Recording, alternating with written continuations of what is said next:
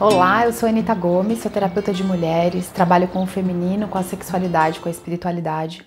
E hoje eu vim falar com vocês sobre um tema que é muito caro para mim, um tema que me toca muito, que é o autoacolhimento. Então hoje eu vim trazer formas práticas para a gente desenvolver o autoacolhimento. O que, que é desenvolver o autoacolhimento? Por onde eu começo? Quando eu convido as minhas clientes para se autoacolherem, Muitas vezes elas me olham com uma cara que eu falo, hum, acho que elas não entenderam o que eu quis dizer. Tamanha a nossa desconexão com esse tema. Então, eu, eu vou contar um pouquinho para vocês como é que foi para mim descobrir o autoacolhimento e o que, que isso me trouxe de benefício, o que, que isso impactou, como é que isso mudou a minha vida. Eu sempre fui muito dura comigo mesma, né? Eu sempre tive um chicote empunhado onde, no mínimo deslize, eu usava.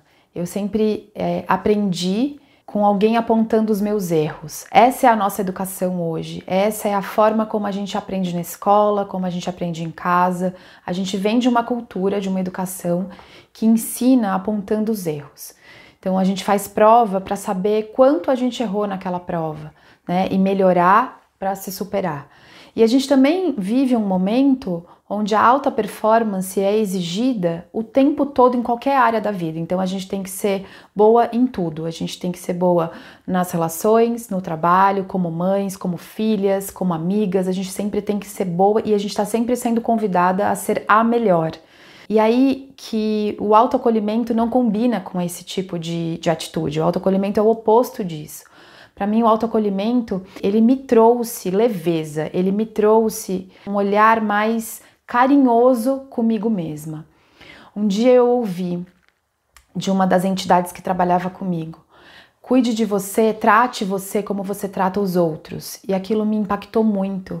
Eu fiquei muito, muito mexida quando eu ouvi aquilo. Ali eu me, eu me dei conta como eu era dura comigo. Tomar consciência de que eu era muito dura comigo foi o primeiro passo para me abrir para esse tema, que é o autoacolhimento eu não sabia muito bem por onde começar. Eu sabia que eu não queria mais me tratar daquela forma, mas eu não tinha outro repertório. Eu não sabia por onde eu começo. O que, que eu faço? Como é que, como é que eu cuido de mim? Eu, eu reajo às minhas, às minhas atitudes sem ser é, me criticando, sem ser me boicotando, sem ser me, me depreciando, me colocando para baixo.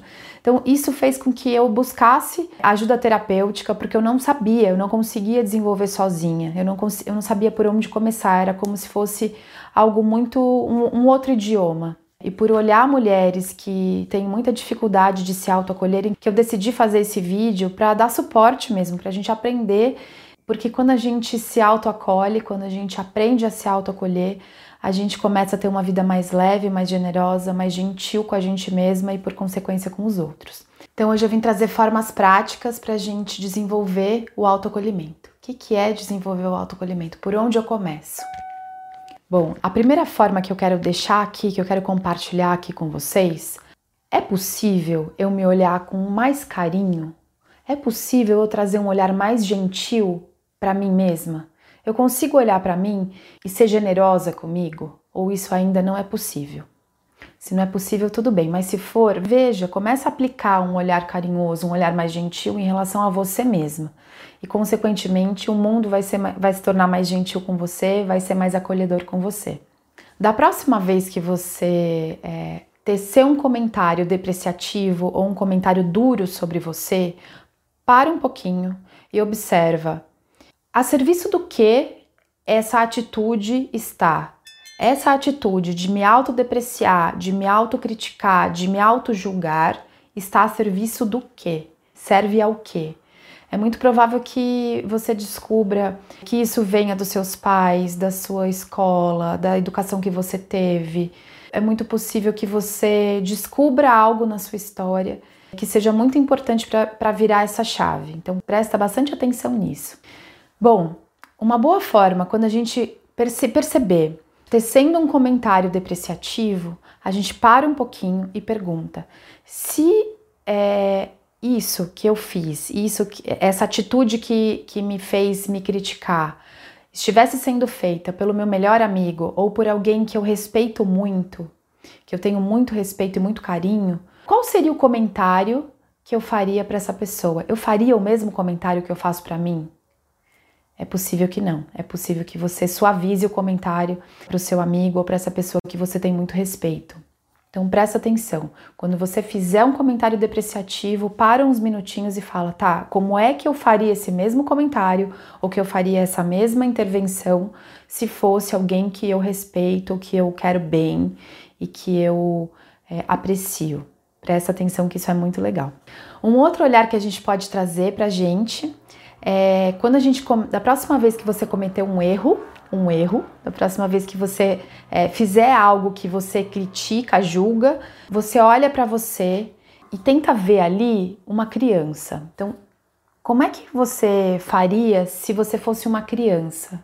Uma criança bem pequenininha que está aprendendo a vida, está aprendendo as coisas. Que comentários você faria? Como você criticaria ou como você apontaria esse erro para essa criança? É, se você tem filhos, isso fica um pouco mais fácil. Se você não tem, tá tudo bem também, você já foi criança ou você convive com criança e você pode é, trazer esse repertório. Então, para um pouquinho e pergunta: se fosse uma criança muito pequenininha, o que, como, como é que eu falaria com ela? Como é que eu tra trataria essa questão? Então, essa é uma boa forma de você observar como é que você vem se acolhendo e tentar fazer escolhas diferentes nas palavras. As nossas palavras, elas têm muita força, elas têm muito poder. Então, às vezes a gente repete frases depreciativas sem nem perceber. E isso é, faz com que a gente cocrie essa realidade, faz com que a gente manifeste, que a gente traga para a nossa vida essa realidade. Então, se eu falo para mim mesma muitas vezes, ai que burra, como eu sou burra, é muito provável que eu me sinta assim. É muito provável que diante de um desafio onde eu precise usar a minha inteligência, eu me sinta insegura. Né? Então, observa quais são as frases que você fala para você sempre. Presta atenção nisso. Quais que você repete o tempo todo no automático. E aí, o primeiro passo é esse, é observar, é tomar consciência desses comentários depreciativos, críticos, que julgam. E uma outra imagem que me inspira muito sobre autoacolhimento é, é o abraço, é eu me autoabraçar. Né? Para mim, autoacolhimento é abraço, é, é, é esse lugar gentil, esse lugar seguro, onde eu posso entregar a minha presença, onde eu posso estar inteira. Então, uma boa imagem que, que me inspira autoacolhimento é trazer essa imagem de me abraçar, de ser gentil comigo, de me autoacolher, de me autoabraçar. Então, essas são as formas que eu gostaria de deixar aqui hoje como um cuidado, como uma oferta para a gente poder ser mais gentil e mais é, cuidadosa com as nossas palavras, com os nossos auto-julgamentos, com as nossas autocríticas. Não quer dizer que a gente não, não tenha que melhorar, não quer dizer que a gente não queira cuidar para ajustar muitas coisas, mas a verdade é que a gente faz isso muitas vezes porque a gente repete padrões de comportamento herdados, porque a gente aprendeu pela crítica, pelo apontamento do erro.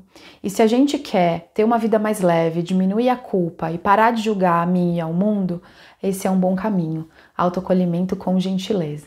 Então, se você é, gostou dessas formas, começa a trazer para sua vida e traz para mim, compartilha comigo depois como é que como é que você sente o impacto disso no seu dia a dia. É possível sentir mais leveza? É possível ser mais confortável ser quem eu sou, ter uma vida mais conectada com o prazer, né? Porque autoacolhimento tem a ver com prazer, tem a ver com gentileza e prazer para mim.